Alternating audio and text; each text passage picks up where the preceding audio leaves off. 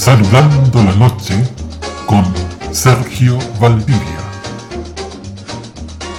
COVID-19. ¿Cómo empezó y qué lecciones podemos sacar para nuestro crecimiento personal?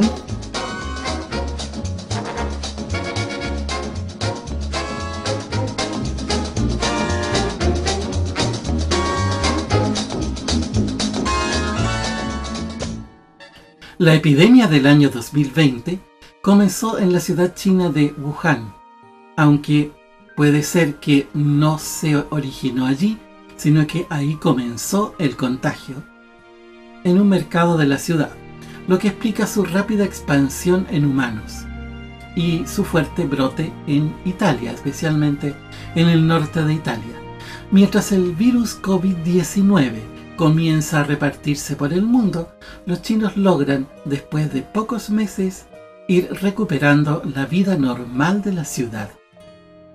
Esta rapidez de control de la epidemia dio lugar, naturalmente, a las habituales teorías conspirativas. Pero ¿cómo logró China ir controlando la epidemia? La respuesta es simple y te lo voy a explicar con imanes. Un trozo de hierro imantado no se diferencia mayormente del que no está imantado. Tienen exactamente la misma composición molecular. ¿Cuál es la diferencia? Simplemente el orden de sus moléculas. En un fierro común las moléculas están distribuidas al azar, de modo que los magnetismos de las moléculas se anulan entre sí. Cada molécula es un magneto, tiene un polo norte y un polo sur, pero al estar desordenadas al azar, su magnetismo, ya sea de polo norte o polo sur, se equilibran entre sí y el resultado es simplemente un trozo de fierro.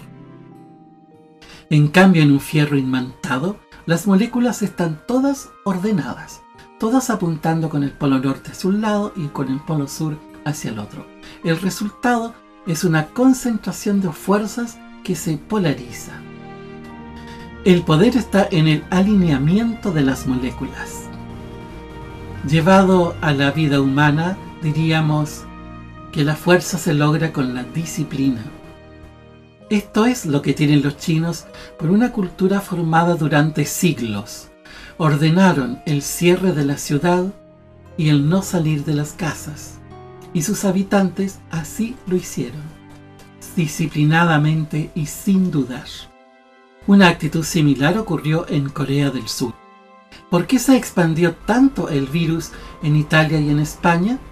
Porque sabiendo que ya estaba circulando este nuevo virus, la gente hizo su vida normal.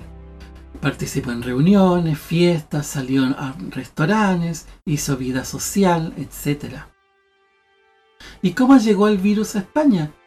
Bueno, todo supone que fue a raíz de un partido de fútbol con una gran asistencia de italianos y españoles y obviamente una alta concentración, lo que permitió que el virus se propagara rápidamente y los españoles llevaran a la península el virus.